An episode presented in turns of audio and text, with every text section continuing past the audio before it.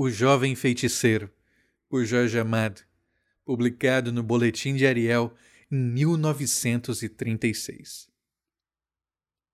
Edson Carneiro nasceu na cidade da Bahia em 12 de agosto de 1912. Fazem assim 24 anos que anda pelas ruas da cidade colonial o seu grande poeta e o seu grande sociólogo. Trago para aqui essa questão da idade de Edson Carneiro não para desculpar possíveis defeitos de religiões negras, livro que ele acaba de publicar, mas para fazer realçar ainda mais o que ele tem de sério. Geração séria, essa do Edson Carneiro e a minha. Foram esquecidos os sonetos com chave de ouro do passado e também os poemas modernistas de um passado mais recente. Agora são os estudos sérios, os romances, os trabalhos mesmo pouco literários num certo sentido. Edson Carneiro é bem um símbolo e um expoente dessa nossa geração. Tem 24 anos e estreia com o estudo de etnografia religiosa, um ensaio sobre as religiões africanas no Brasil. Hoje, os estudos sobre negros no Brasil podem ser historiados com três nomes: Nina Rodrigues, Arthur Ramos e Edson Carneiro. O primeiro, precursor e mestre dos dois. Ramos, um sábio, é o único termo que acho para ele. Edson Carneiro veio depois dele, encontrou muito que Arthur Ramos fez e, sem dúvida, trará para estes estudos uma contribuição que não será inferior à do autor de O Negro Brasileiro.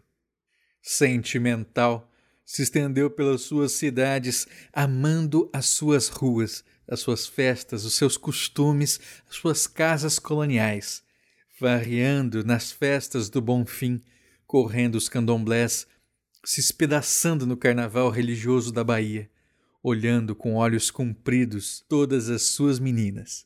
Rapaz estranho esse. Leva na sua alma a alma mística e sensual da cidade da Bahia corre as suas ruas de nomes poemáticos e doces. É, por assim dizer, o seu filho mais amado.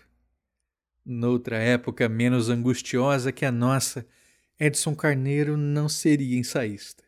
Seria poeta. O grande poeta dessa cidade da Bahia de todos os santos, poeta amado nas escolas e nos salões, amado pelos meninos, pelas moças e mesmo pelos almofadinhas porque cantaria os costumes e a vida da sua cidade, a ingenuidade das meninas, a sabedoria dos moleques. Estranho, Edson Carneiro, calado, feio e dobrado sobre si mesmo, eterno Cicerone que leva os amigos à paz de santo, aos onze anos estudava ocultismo.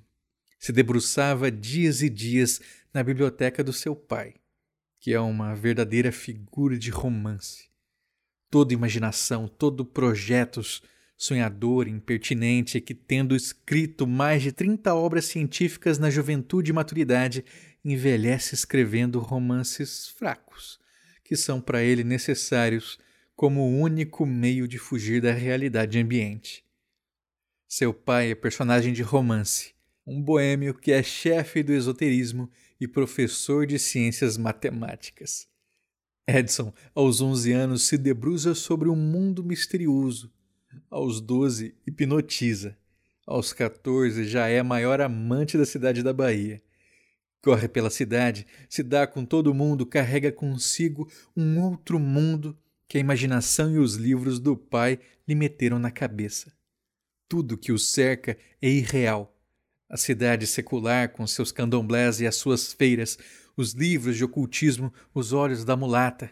Foi assim que a cidade da Bahia de Todos os Santos encontrou seu grande poeta, seu grande sociólogo. A imaginação o levou aos meios africanos, ao mistério das macumbas, à beleza dos candomblés. O desespero da época fez com que ele produzisse ensaios em vez de poemas. Agora sai seu primeiro livro, Religiões Negras.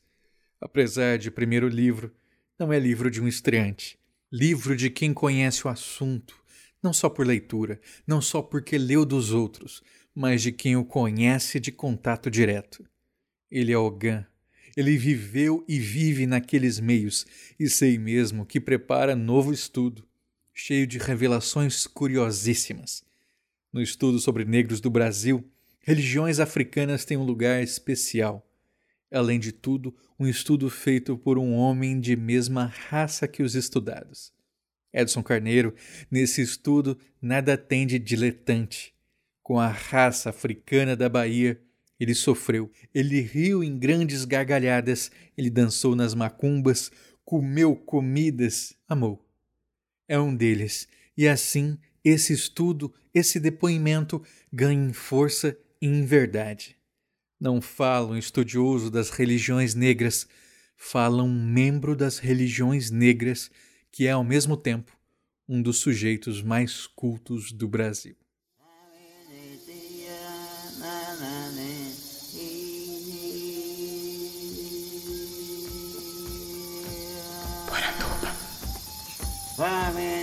Poranduba.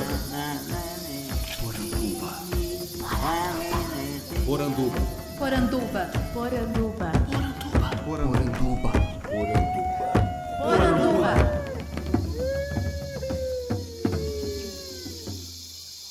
Bem-vindos à nossa Poranduba, o podcast sobre as histórias fantásticas do folclore brasileiro. Eu sou Andrioli Costa, o colecionador de sacis, e serei seu guia.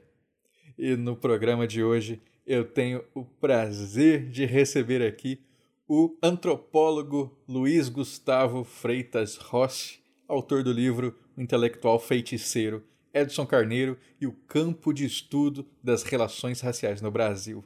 Tudo bom, Luiz? Olá, Andrioli, tudo bom? Muito prazer, obrigado pelo convite. Você prefere Luiz ou Gustavo? Pode ser só Gustavo, é, já cortei o Luiz. Tranquilo então, Gustavo. É, eu queria, para a gente começar essa nossa conversa, você se apresentasse para os nossos ouvintes, né? Dissesse com as suas palavras um pouco quem é você. Bom, é, eu sou antropólogo, né? Fiz ciências sociais, né? Minha formação na Unesp Araraquara. Sou mestre doutor em antropologia é, social aqui pela Unicamp. E, e, foi também aqui um pouco que eu comecei a fazer, sobretudo minhas pesquisas, é, sempre com muito foco, algum foco nas relações raciais no Brasil, é, só que sempre visto um pouco por meio do campo cultural, intelectual, né? Estudei um bom tempo Jorge Amado, e foi um pouco por esse caminho também que eu acabei chegando no, no Edson Carneiro, um grande amigo de juventude, né? Do Jorge Amado e o Edson Carneiro ali, tiveram um grupo que eles formaram em Salvador nos anos 20, ali na virada para o 30. E foi um pouco aí que eu também comecei a chegar no Edson Carneiro, que resultou né, na, na, na, minha tese de doutorado, que depois virou esse livro, né, que você comentou, Intelectual Feiticeiro, e que tem sido ainda um, eu diria que o grande filão do, do que eu tenho tentado pesquisar, que é um pouco essa a, a, vida, né, a experiência social e a experiência intelectual do Edson Carneiro no, e da contribuição dele para esses estudos, né? É, e que agora também eu, eu tenho dado continuidade aqui, inclusive no recém-criado que eu, junto com o professor Matheus Gato, aqui da Unicamp, acabamos de criar o, o Núcleo de Estudos Carolina de Jesus, né, o BITITA, que é um, um espaço também a gente está querendo é, construir de pesquisa, que fica já o, também fazer um, uma certa propaganda no nosso núcleo recém-criado, é, aonde a gente também tem tentado organizar, reunir os pesquisadores aqui do, do, do Instituto de Filosofia e Ciências Humanas da Unicamp, que estão pesquisando relações raciais, e também, no, no caso aqui, eu e o Matheus, nosso interesse um pouco também na história dos intelectuais negros e negras no Brasil né? Mas eu acho que é um uhum. pouco por aí. Perfeito. E, e mas eu, antes da gente prosseguir, né, eu queria entender de onde que vem essa sua relação então com a Bahia, né? Já que fomos aí para Jorge Amado, Edson Carneiro. Eu não, eu não sei, eu não saberia dizer exatamente. Quer dizer, eu lembro quando eu estava terminando a, a graduação que eu já tinha um certo interesse um pouco na temática racial e, e, e lendo algumas coisas, quer dizer, é difícil, é um tema já foi bastante né, tratado, Jorge Amado também, eu comecei a ler na época, Aí um, tinha uma professora que começou a sugerir por que não, né, fazer um trabalho aí com, com o Jorge Amado. E eu fui um, um tanto, um tanto, digamos assim, no, no sabor ali da, do término da minha graduação, que eu fui chegando no Jorge Amado. É, mas ainda no mestrado, eu não cheguei aí para Bahia, não cheguei aí para Salvador fazer pesquisa. Eu fiz uma pesquisa fundamentalmente bibliográfica, né? Uhum. Um pouco, e de arquivo, né? Muito arquivo, tentando um pouco recuperar essa atuação do Jorge Amado ali na época que ele se engaja no partido, né, na juventude comunista, é um pouco o que ele escrevia, porque ele escrevia muito além de além dos romances que ele escreveu na época, né, Cacau, Suor, Jubiabá, Capitães de Areia, tipo ele, né, era um ensaísta, escrevia muita coisa. E, e aí então eu fiquei basicamente no arquivo.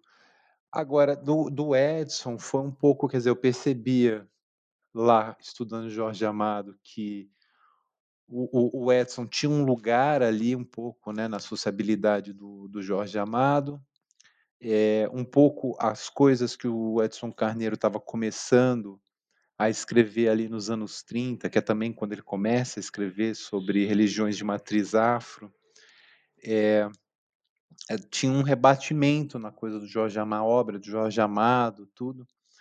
E, e eu falei, bom, é, mesmo na dissertação, falei, preciso um pouco ver um pouco mais sobre o Edson Carneiro, quando eu comecei a ver que também existia muito pouca coisa sobre o Edson Carneiro. E aquilo começou então a me encafifar, né? Fiquei um pouco, poxa, não tem nada, não, acho muito pouco, acho textos muito esparsos, né? É, tentava também achar informação biográfica, achava coisas muito, muito eh, rarefeitas, muito, enfim, aí a coisa começou a ganhar corpo, né? um pouco nesse, no começo essa coisa de, poxa, não tem nenhum estudo sobre esse, esse intelectual, poxa, então sou eu que vou fazer. Aí foi quando eu fui para Salvador e, enfim, aí eu acho que eu me, me, me enrosquei totalmente ali com aquele contexto é, e continuei, né? Então foi um pouco assim, biograficamente não tem nenhuma relação um pouco é uma explicação muito biográfica, mas eu acho que é um pouco essas contingências da, da, da pesquisa foi cada vez mais me, me levando para a Bahia. Então foi um pouco aí, né? Eu acho que foi o Jorge Amado foi um pouco essa porta de entrada e, e que me levou aí para o Edson e me levou a ficar e permanecer nesse contexto social e intelectual baiano, assim, de maneira muito que enfim, que ainda me fascina muito.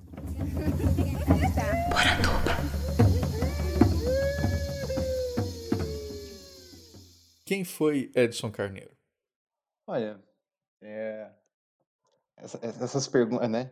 É, respostas muito sintéticas, eu acho que não, não, não combina né, e, e, e, talvez não faria jus. Eu acho que ele foi um, um intelectual muito importante para isso que aqui no Brasil a gente se acostumou muitas vezes a chamar, né, sobretudo nos anos 30, 40, né, os estudos afro-brasileiros. É um intelectual negro que tem um papel fundamental por uma grande tradição de estudos que a gente tem no Brasil hoje, né, que são os estudos sobre religiões de matriz africanas. Quer dizer, ele tem tem uma importância política, porque sempre foi um, um intelectual é, politicamente engajado, um intelectual comunista, né? Sempre bastante próximo ao marxismo, ao Partido Comunista, aos grupos intelectuais comunistas, é, com um papel, acho que importante também, com o tema da liberdade religiosa, né, sobretudo para a liberdade religiosa dos candomblés, né, das religiões de matriz afro.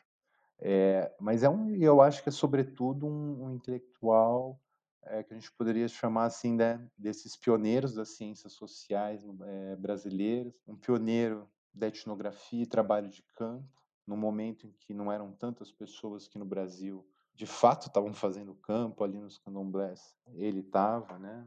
Inclusive fazendo campo, se, né, se escondendo, enfim, da polícia, inclusive nos candomblés.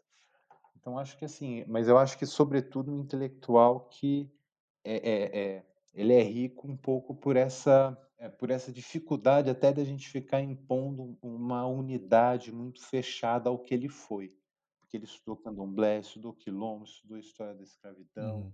Aí ele tem os estudos dele sobre folclore. Exatamente.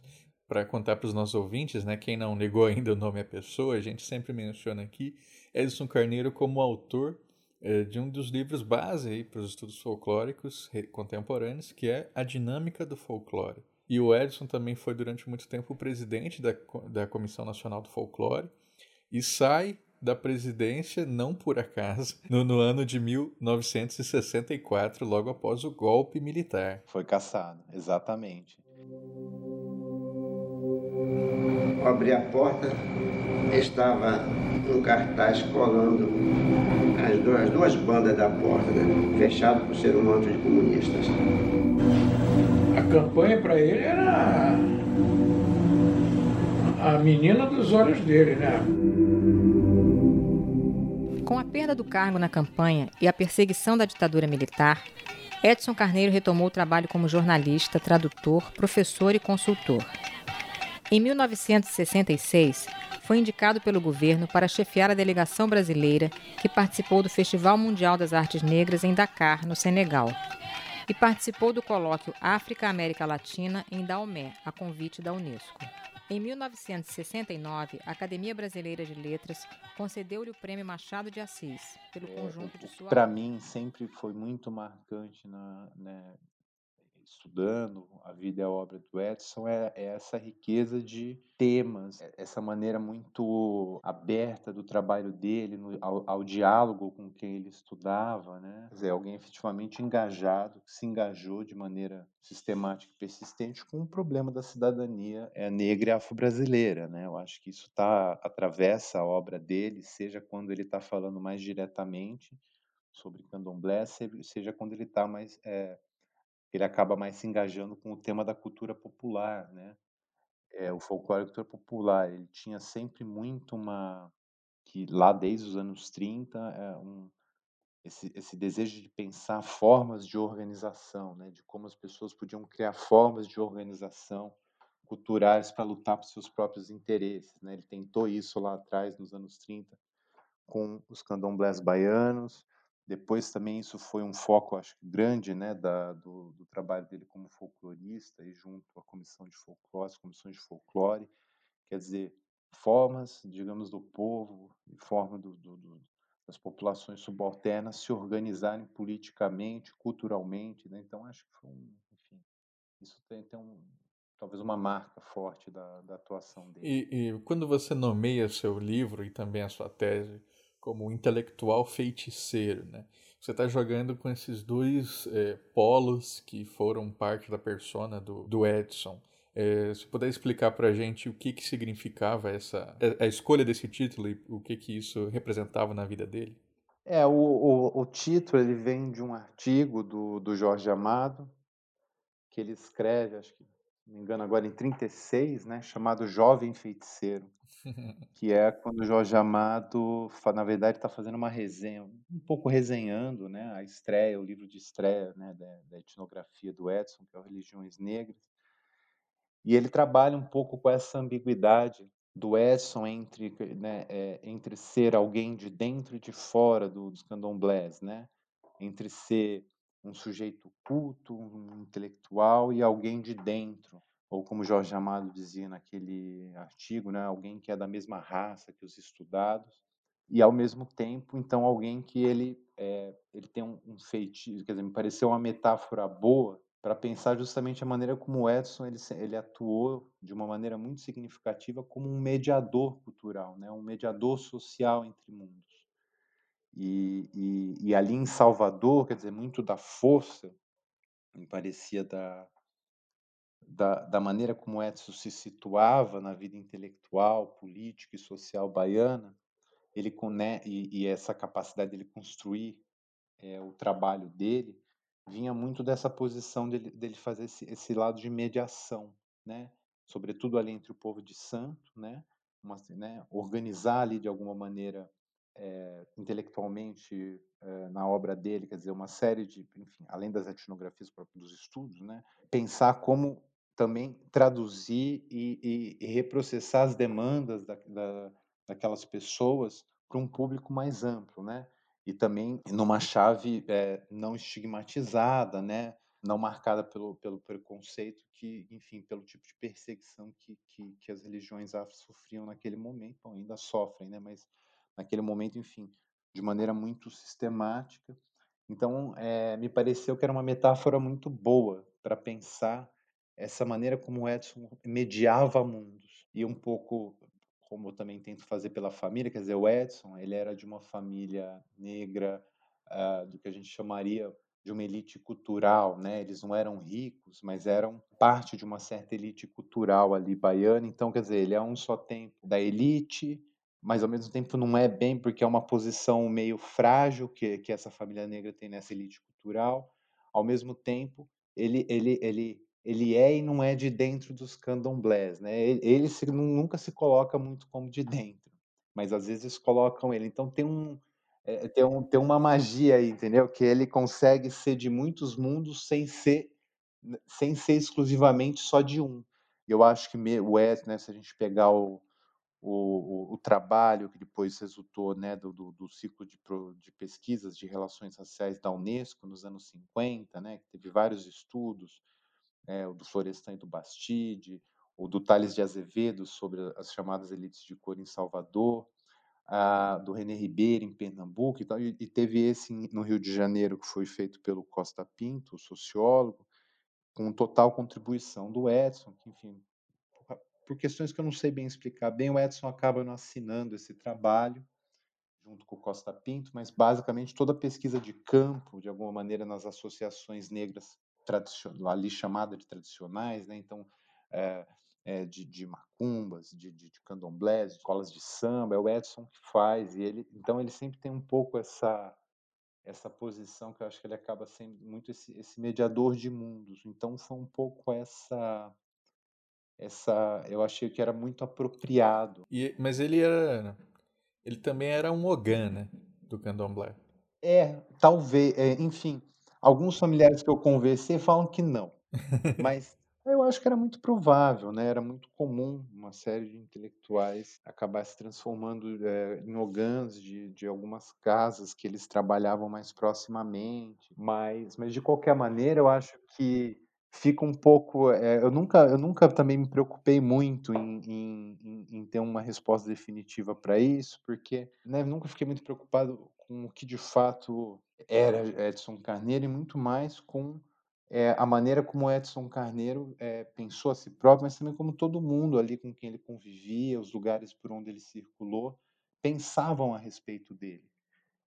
O que o que tumultua muito qualquer sentido ou possibilidade da gente fechar esse personagem, né?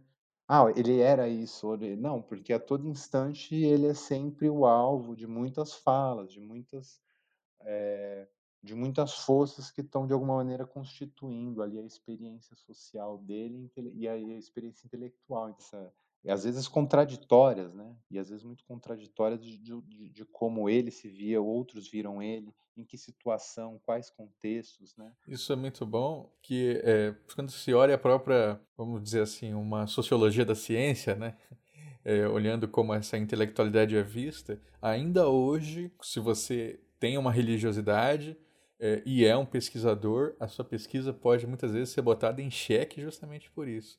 Imagine quando se lida com religiões de matriz africana ou afro-brasileiras. O companheiro Orlando Calheiros, que é antropólogo, ele vive comentando como que mesmo tendo estudado, inclusive em pós-doutorado com questões ali de antropologia social, sempre que ele se expõe que é um Ogan, que tem uma vivência em candomblé, aparecem pessoas questionando a validade de seus estudos, né? Isso hoje. Imagine na época. Então não é por acaso que o Edson nunca, talvez tenha evitado ali se expor dessa maneira, né? De uma maneira mais pessoal. Aham. É, não, acho que faz todo sentido. Quer dizer, é, ainda bem que cada vez mais a gente, é, ainda a gente enfrenta problemas com esse tipo de questionamento, mas acho que cada vez mais também a gente está já se armando com perspectivas muito mais interessantes que, né, não é essa de do, do, do, do chamado autor neutro, né, ou do estudo que consegue olhar por cima de tudo como se, enfim, a gente não tivesse também enraizado no mundo social, seja por religião ou por qualquer outras coisas, mas por inscrição de raça, sexo, gênero, né, sexualidade, enfim, todos nós estamos falando de um lugar situado. Mas é, é, de fato, eu acho que naquele, naquele momento era, era mais delicado, e eu acho que também tinha isso. Eu acho uma das partes da ambiguidade do Edson era, era também essa, essa maneira como a questão da negritude atravessa, de um lado, quer dizer, o Arthur Ramos, né, que era um dos principais, que o Edson, tanto ironicamente, uma vez chamou ele um dos donos do assunto, né, do campo afro-brasileiro, de uma maneira irônica. É, o, o o Arthur Ramos, me parece, eh, se a gente lê as cartas e vai montando um pouco esse campo, você percebe que às vezes a, a, a tendência um pouco ali é talvez chamar o Edson de um, como se o Edson fosse uma espécie de informante privilegiado, né? Um intelectual negro que é, informa coisas é, do universo negro baiano e, e tirando um pouco o peso da posição dele autoral né, como autor, como intérprete, que o Edson Carneiro era um cara que, enfim, fazia, pegava muito dado ali de Salvador e mandava para o Arthur Ramos, que não faz, né, no Rio de Janeiro, que não estava lá fazendo trabalho de campo. Então, assim, é, então, de fato, acho que tem um pouco, isso atravessa um pouco, acho que a, a, a vida do Edson, né, entre ser um pouco essa questão da autoridade como intérprete dele, às vezes ser um pouco tensionada, né? Que é um pouco é, é, voltando um pouco à ideia da metáfora do intelectual feiticeiro, né, que o Jorge Amado tenta atribuir a ele. Então isso atravessa um pouco, acho que a, a obra dele, assim como depois vai, vai atravessar também de alguma maneira quando ele vai, enfim, como um dos principais intelectuais, né, de liderança do folclorismo nos anos 50 e 60, também vai ter um pouco, vai ter um pouco essa autoridade questionada numa outra chave quando o Florestan vai brigar ali com os folcloristas, né? Querendo rebaixar o folclore não como uma ciência própria, mas enfim, um tema das ciências sociais, né? Então acho que isso marca muito também essa é uma vida cheia de tensões, né, da, do, do lugar ou dos lugares aonde ele foi ocupando, né? Enfim, sempre um intelectual muito engajado nos debates do seu tempo, mas que ao mesmo tempo foi tendo outros espaços, porque um pouco também a universidade acabou não funcionando para ele, né? Acabou não conseguindo um lugar.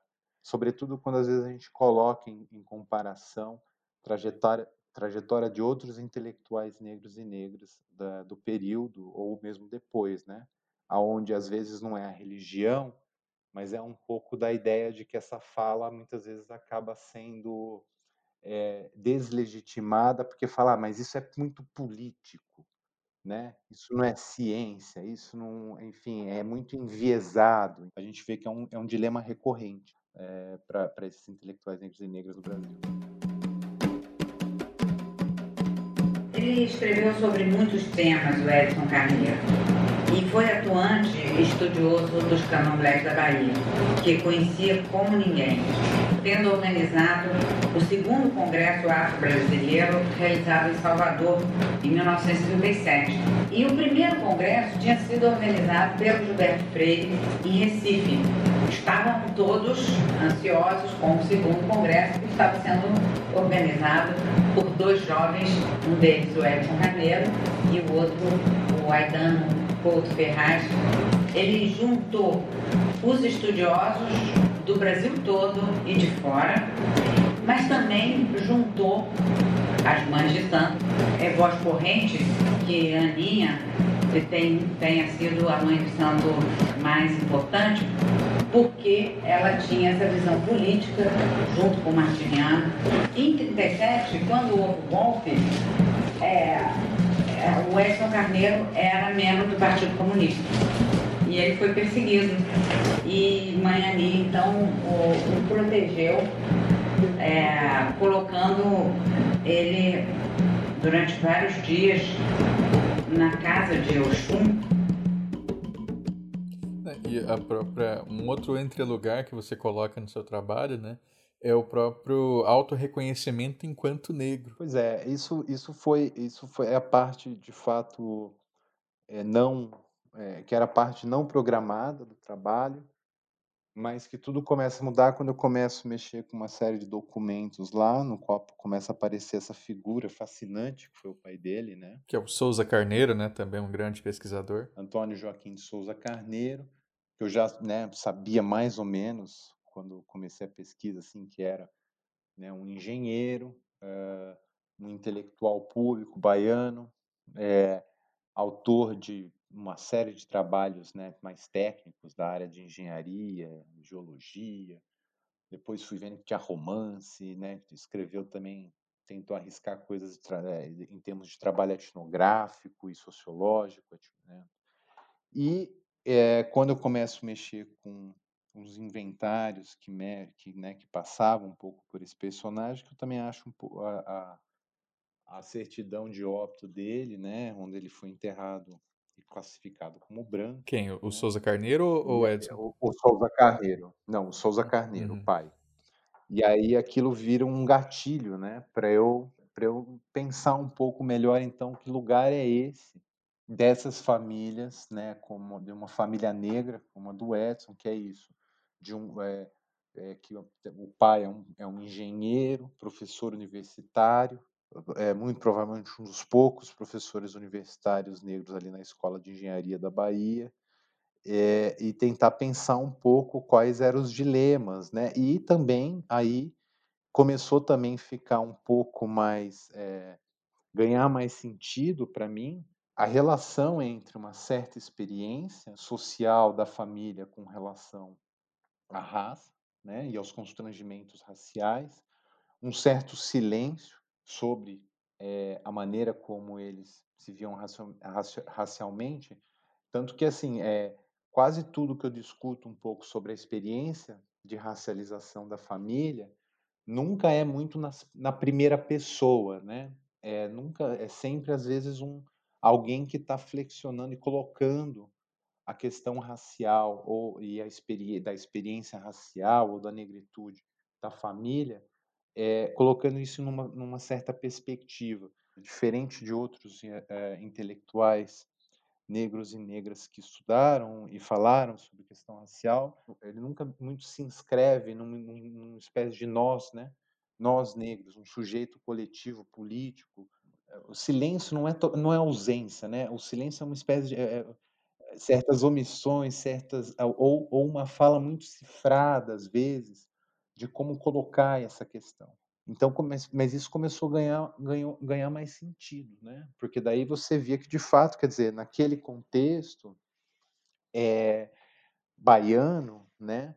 no qual as etnicidades negras eram fortemente marcadas pelo signo da, da, da, da, africanidade, da cultura, tudo mais, quer dizer, tem essa família que, enfim, ela nem é pobre, né, aonde estavam concentrados a maioria da população negra baiana, como, enfim, como ainda é atualmente no Brasil, mas também é, era muito marcado, né, as etnicidades negras, pela ideia de africanidade. Eles não eram nem pobres, nem se diziam pertencer a um universo da cultura uh, de matriz africana. Então, quer dizer, isso gera uma série de curtos-circuitos, digamos assim, no sistema classificatório baiano, é, que gera muitos silêncios ou que gera muitas amenizações de como chamar aquela família. Então, que chega um pouco nesse testado de óbito que ele é classificado como um branco, né? enfim, começou a fazer muito sentido algumas posições que o Edson Carneiro foi adotando ao longo da vida dele, na maneira como ele se relacionava com o, o, os candomblés, justamente com essa ambiguidade um tanto constitutiva ali da, da relação dele, um pouco a Ruth Landes que marca um pouco isso no livro dela Cidades das Mulheres, né? A Ruth Landes que conheceu o Edson, conheceu a família do Edson, porque ela fez pesquisa nos anos 30 em Salvador. Ela fala uma certa passagem assim que para o povo de Santo, naquele contexto dos anos 30, o Edson não era propriamente alguém é, do, do, mundo deles. Eles tratavam mais como um tipo de aristocrata, um jornalista. Não era como alguém de dentro, simplesmente. Como, por exemplo, o Jorge Amado disse.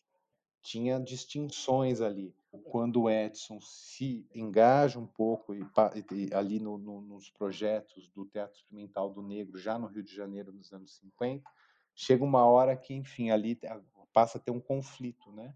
Entre, entre as posições dele com as de Abdias e mais tarde também com a do Guerreiro Ramos, um pouco Edson, é, essa ideia de escrever desse lugar no qual ele, ele é, partindo desse lugar é, racializado da autoria, né? dele como autor negro e, e construir o trabalho dele a partir dali, aquilo gerou algum, também alguns ruídos com, com o teatro experimental do negro, que na época, enfim, é, o, enfim, o Edson achava que, enfim, essa coisa de é, da, da, negritude ou da, da, das propostas da negritude francesa, sobretudo, ou, ou, ou mais de corte americano, ele achava que aquilo era não era coisa brasileira, né? Começa a ter um, um, certo ruído ali, né? Ele nunca simplesmente se joga ali como falando assim, ah, não, essa é minha cultura, essa é minha, né? Sempre tem uma tem uma contra, tem, tem contradições aí, ambivalência. É, também é, é interessante, né, perceber como que o mesmo que ele não se auto-identificasse como negro por vezes, né, ou pelo menos não expressasse isso, para a intelectualidade branca era claro o lugar dele. Então, quando a gente tem ali os donos do assunto, né, Gilberto Freire e, e, Arthur Ramos, ambos brancos, como eles se relacionavam com Edson, parece que fica muito claro né, esse, esse, esse distanciamento. Sim, não, com certeza. Por isso que eu falo que acho que é uma questão de. É até um pouco uma coisa assim, ah, é, às vezes me, já me perguntam, ah, como ele se auto-identificava? Eu confesso, eu não sei. É, e não sei se ele, talvez, quando se auto-identificasse, talvez se fizesse sempre da mesma maneira. Eu, não, eu confesso que eu, eu não sei, quer dizer, eu tenho muito. Um, um dos. É, uma das coisas que eu sempre tive que lidar com a pesquisa do Edson é sempre assim: não, não tem muito material ele falando de si mesmo, né? falando da sua vida, falando da sua experiência e tal esses dilemas em torno um pouco dessa experiência, de como ele foi sendo racializado ao longo da vida dele, sempre eu fui fazendo de maneira muito é isso, por meio das muitas falas que foram dando conta disso. É, e, e, muitos deles de intelectuais brancos, né? Por exemplo, como estava falando da Ruth Landes aqui, uma, né? uma antropóloga americana. Aí ela vai lá e marca isso de uma certa maneira. E aí eu tento entender é justamente como que essas marcas, é, é, quer dizer, quando aparece, né? Porque é, é lógico, quando, por exemplo, quando eu falo que o pai foi enterrado como branco, não é que as pessoas na, naquele contexto não, não, não, não, viam que eh, eram pessoas de pele escura e que, enfim, era todo mundo uma espécie de cegueira quanto a isso. Mas é, mas é ao mesmo tempo, quer dizer, é uma experiência de classe que tira eles de um certo, de um certo espaço no qual a, a negritude é mais marcada, né? tende a ser marcada como, eh, e usualmente, às vezes, como né, um, um signo de estigma. Né? Então, de alguma maneira, é, é, essa experiência como uma elite cultural, tudo gerava um certo, um certo, digamos, um transe nesse sistema classificatório, porque ele, de alguma maneira, a experiência dessa família, ela furava a, a maneira como esse sistema classificatório racialmente dava conta de, das hierarquias, né? Não adianta só pegar uma coisa e falar que aquilo pode ser universalizado para todo momento da vida dele, a qualquer contexto, né? É por isso que eu sempre tentei colocar em contexto aonde é, é, e de que maneira essas experiências de racialização estavam sendo marcadas ou não.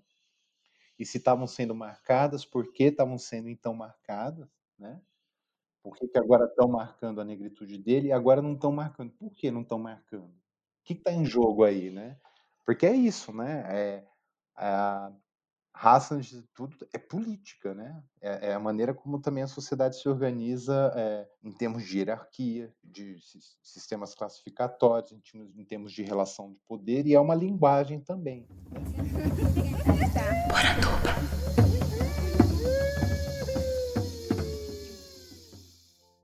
Ele seria o primeiro jornalista uh, a, a, publicar matérias positivas sobre o candomblé nos jornais aqui da, da Bahia, né? E é uma coisa curiosa, porque muita, muita gente é, sempre. Se, o que fica é, da marca do Nino Rodrigues é que era um cara racista, coisa e tal.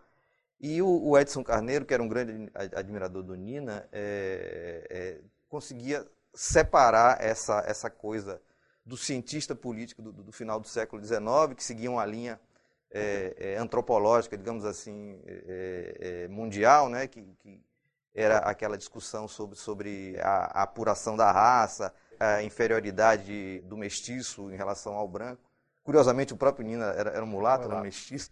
É, mas é, o Nina Rodrigues foi o primeiro, o primeiro defensor do, das religiões afro, porque o Nina levanta a, a, a, situação curiosa. Na verdade, havia uma repressão muito grande é, aos terreiros de, de candomblé, e, e, desde a primeira Constituição brasileira, a Constituição é, Imperial da época de Dom Pedro I, acho que 1824, a liberdade de culto, era garantida. Né? Isso, isso foi é, também reforçada na, na, nas constituições republicanas. Não existia nada que, que impedisse você, você praticar qualquer religião uh, no, no, Brasil.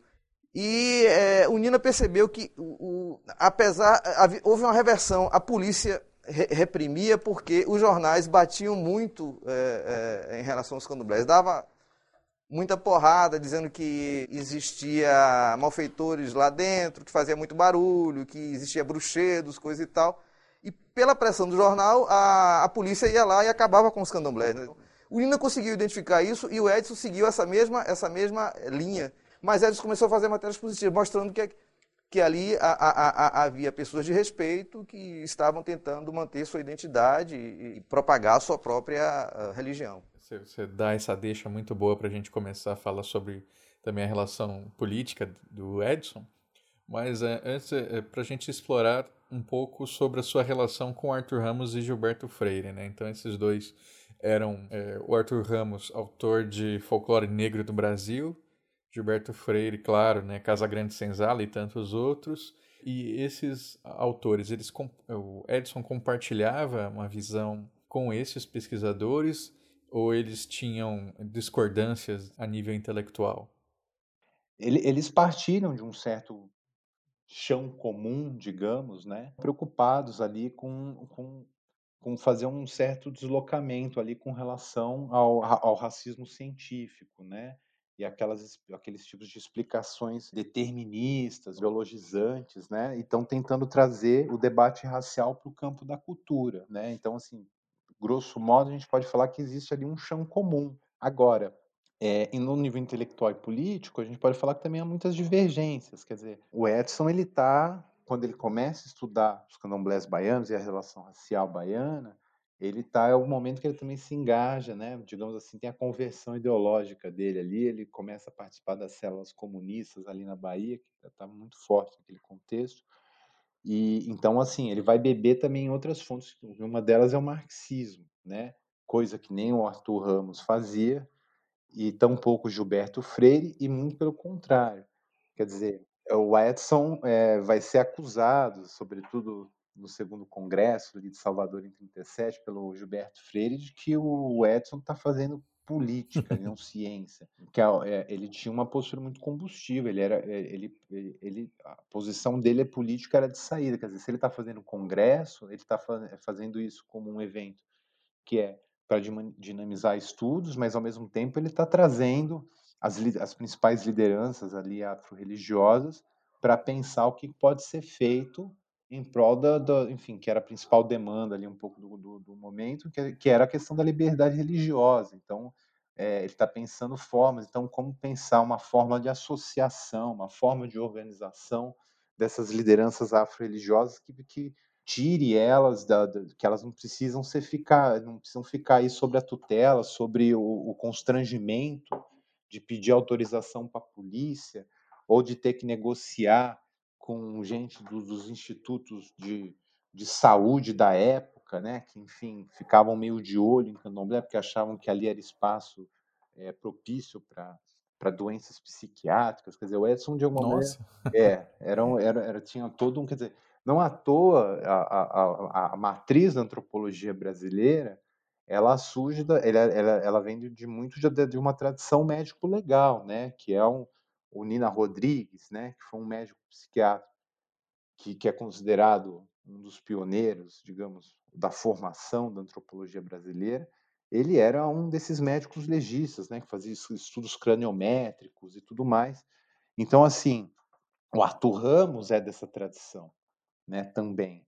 Né, o Gilberto Freire, que depois já está um pouco mudado, vai fazer o, o, os estudos dele ali na, nos Estados Unidos, em Colômbia, tudo mais a, a ideia, né, que ele foi aluno do Boas, né, o culturalismo, mas ali em, em, Recife ele também está muito próximo de, de profissionais de, de, de, desse tipo de perfil médico, né, como o Ulisses Pernambucano, é, que uh, que, que, que, eram pessoas que faziam esse, essa, essa, eram estudos do, do, do, dos rituais, né, dos, dos, de matriz africana, mas ao mesmo tempo tinha uma série de estudos de interesse médico que se fazia ali. Eu acho que o Edson ele está, ele tá naquele momento ele está tentando um pouco se opor a isso, né?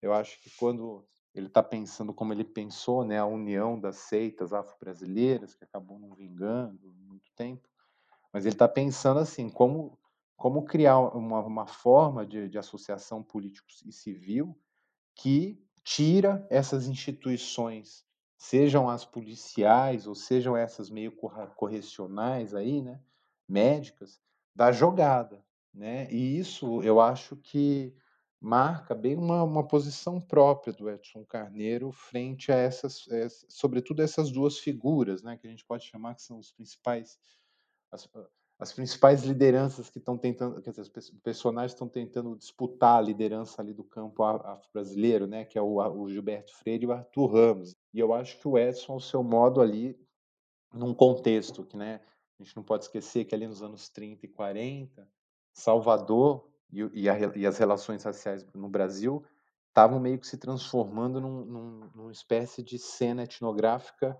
internacional, né? justamente com a ideia de que no Brasil, é, mais do que em qualquer outro né, lugar, as culturas africanas estariam, né, so, como se falava na época, é, sobreviviam, né, é, traços da cultura africana que sobreviviam de maneira mais intensa do que em outros lugares, mas também a ideia de que aqui já começava a pintar ali naquele contexto a ideia de que o Brasil já era um, um, um cenário é, propício ou, ou, ou, privilegiado de relações raciais mais harmônicas, né? A ideia que depois, enfim, ia ganhar né, sua encarnação mais na ideia do mito da, né, do, do mito da, da, democracia racial. Então, naquele contexto, muita gente estava indo para a Bahia estudar, né? O Hersco, nomes importantes da antropologia mundial, e, sobretudo, norte-americana, né? O Herskovitz, Fraser, a, a própria Ruth Landes, depois Wagley, uma série de pessoas estão indo para Bahia estudar. E o Edson, nesse contexto, também começa a ganhar força. Eu acho que é aí que ele também tenta se, se marcar de maneira mais autoralmente. Por exemplo, o um empreendimento como o do Edson, né, que era pensar a liberdade religiosa, pare... me parece que nunca animou muito o Arthur Ramos na época, ele, ele abraçar isso. Né? Me parece. Né? Ele, nas cartas que tem ali, ele nunca reage, não sei, não fala, não, não dá para saber muito bem. Essa religião com deuses e, e, e gênios mais próximos do negro brasileiro do que a religião católica predominante, logo se espalhou aos outros grupos étnicos da população. E hoje cobre praticamente todo o território brasileiro, constituindo já uma alternativa poderosa a, ao catolicismo e às outras religiões do tipo ocidental. Essas religiões estão marchando hoje para, um, para uma nacionalização, estão passando por um processo em que o caboclo da independência está penetrando já nessas religiões, o negro escravo também tem o seu lugar nelas, e, e essas religiões estão, são hoje praticamente o único consolo que resta ao homem do povo nas cidades.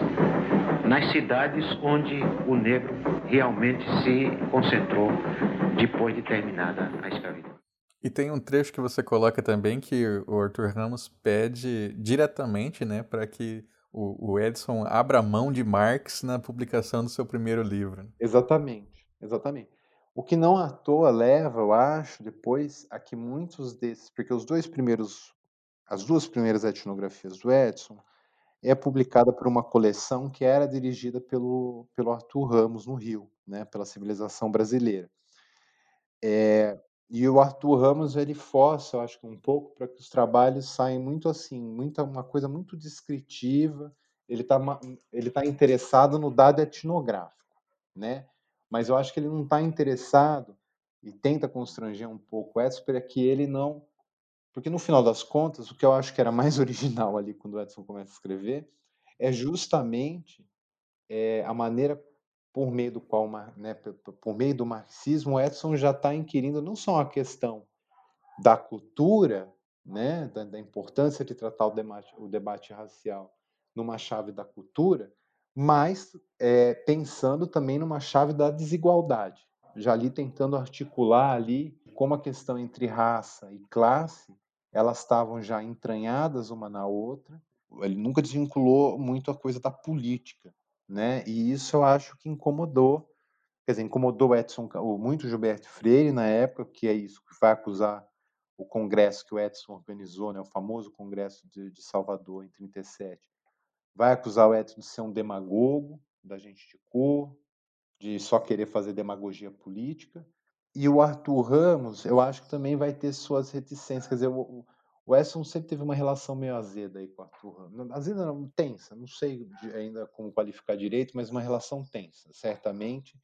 E eu acho que isso passa muito pelo, é, pela militância comunista do Edson, pelas posições é, daí interpretativas que ele deriva disso, é, e sobretudo porque também o Edson, em um certo momento, vai criticar muito a psicanálise, né? Porque o Arthur Ramos, um, período, ele usa muito a psicanálise para analisar as religiões afro, e o Edson vai vai, vai fazer uma, vai, em algum momento, vai fazer uma crítica muito dura a isso, falando que, enfim, aquilo lá não dá conta e reivindicando um pouco o, o marxismo e o debate de classe da, e sobre desigualdade, pra, né, como complemento necessário para a gente entender o lugar do negro no Brasil e o porquê a questão racial ainda é uma ferida aberta na República. Na sua, na sua tese você não, não trabalha diretamente ali com o dinâmica do folclore, né?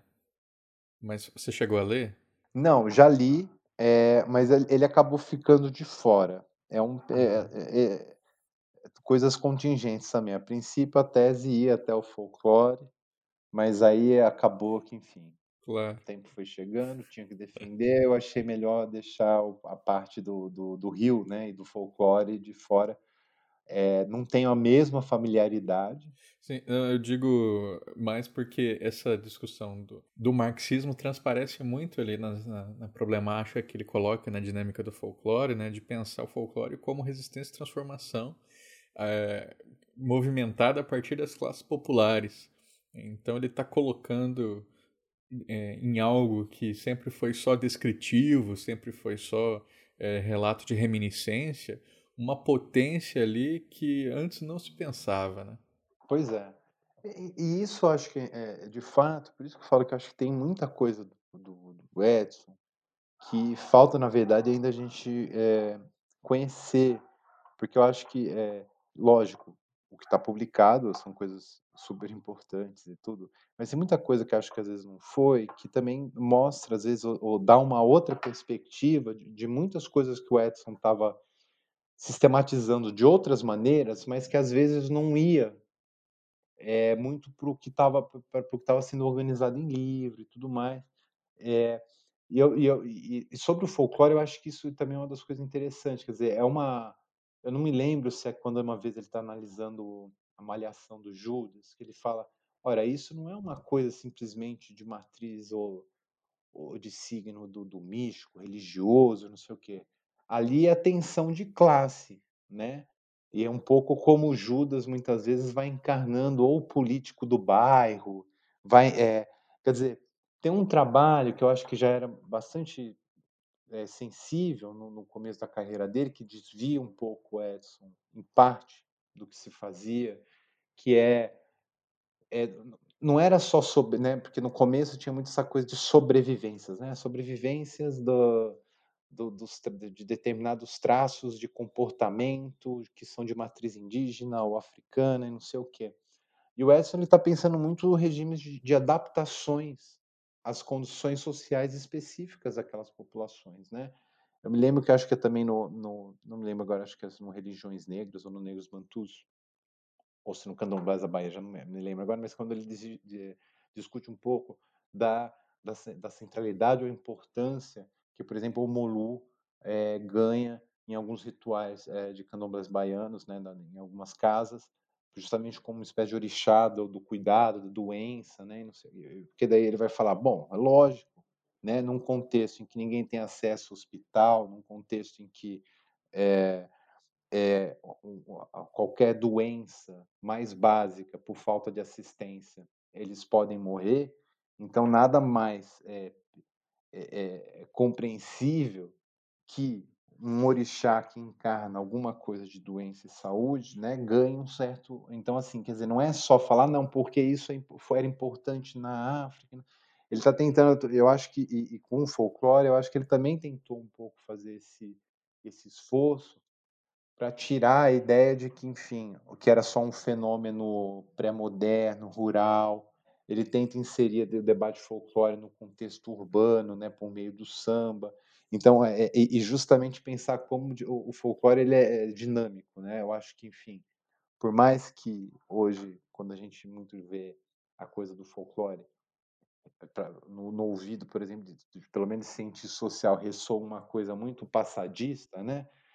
Mas o tipo de esforço que eu acho que ele estava fazendo não tinha nada de, de, de velho, digamos assim, né? Pelo contrário, ele estava tentando justamente ver como aqueles tipos de manifestação que todo mundo estava ali falando que estava condenadas né, a morrer pelo progresso, pela evolução social, é, não só não estavam morrendo, né, como estavam se transformando, e justamente por estar se transformando, que também o Estado tinha que ser convocado a prestar seu papel, discutindo, quer dizer, uma área do que hoje talvez né, é, a, gente, chamaria de patrimônio material. Né? E eu acho que, enfim, eu acho que nesse sentido, Edson, como muitos outros intelectuais folcloristas, é, naquele contexto, deixaram um legado importantíssimo hoje para que a gente também possa, no Brasil, pensar é, o que são esses patrimônios né, que hoje a gente chama de materiais, né? que são essas práticas sociais populares, né? as práticas culturais, ou o que a gente chama de cultura popular. Gustavo, queria te agradecer muito pela sua presença e te convidar a chamar os ouvintes para conhecerem mais do seu trabalho e também do trabalho do Edson Carneiro. Fique à vontade aí para fazer suas indicações, tanto de bibliografia quanto é, de algum material que você acha que é importante ser conhecido. Eu acho que, enfim, lógico, convido quem quiser conhecer meu trabalho, né, que é sobretudo esse livro, Intelectual Feiticeiro, é, né, é, pela editora da Unicamp, tá, tem disponível aí, acho para comprar ou no site da Unicamp, ou mesmo em site online aí. No caso do próprio Edson, acho que sim, é, tem inúmeros trabalhos, né? Eu acho que dois deles, que para qualquer pessoa que queira um pouco conhecer melhor a obra do Edson, acho que Candomblés da Bahia, Quilombo dos Palmares, realmente são dois trabalhos muito significativos, né? E dinâmica do folclore, eu acho que também tem, é, eu acho que é um trabalho muito bacana, quer dizer, tem uma história legal também por trás, quer dizer, é um, é um trabalho que foi escrito para uma tese e para ingresso, tentativa de ingresso, né, na cadeira de antropologia, que, que, de, que nunca aconteceu esse, esse, esse processo, né, e então tem, eu acho que é bacana. E tem um trabalho que eu acho que também vale, vale a pena, que não é um trabalho né, de concebido comunidade no sentido né, de, é, é um, um, conjunto de ensaios que é o Ladinos e Crioulos. Eu acho que ali também tem, tem textos que são de diferentes períodos da, da, da, da carreira do Edson Carneiro e que justamente por, por ser de muitos, né, de, de, diferentes tempos, também dá uma, dá uma ideia bacana das, dos muitos interesses né, que o Edson Carneiro teve na vida dele ali, e lógico, cujo centro, né, o centro sempre foi o debate racial, né, mas é, tem muitas frentes esse, esse interesse. Então acho que também pode ser algo é, que quem quiser conhecer um pouco mais é um, é um, é um bom trabalho. E acho que é isso, enfim, queria agradecer também o convite, adorei a conversa aqui, enfim, espero que os ouvintes também tenham gostado.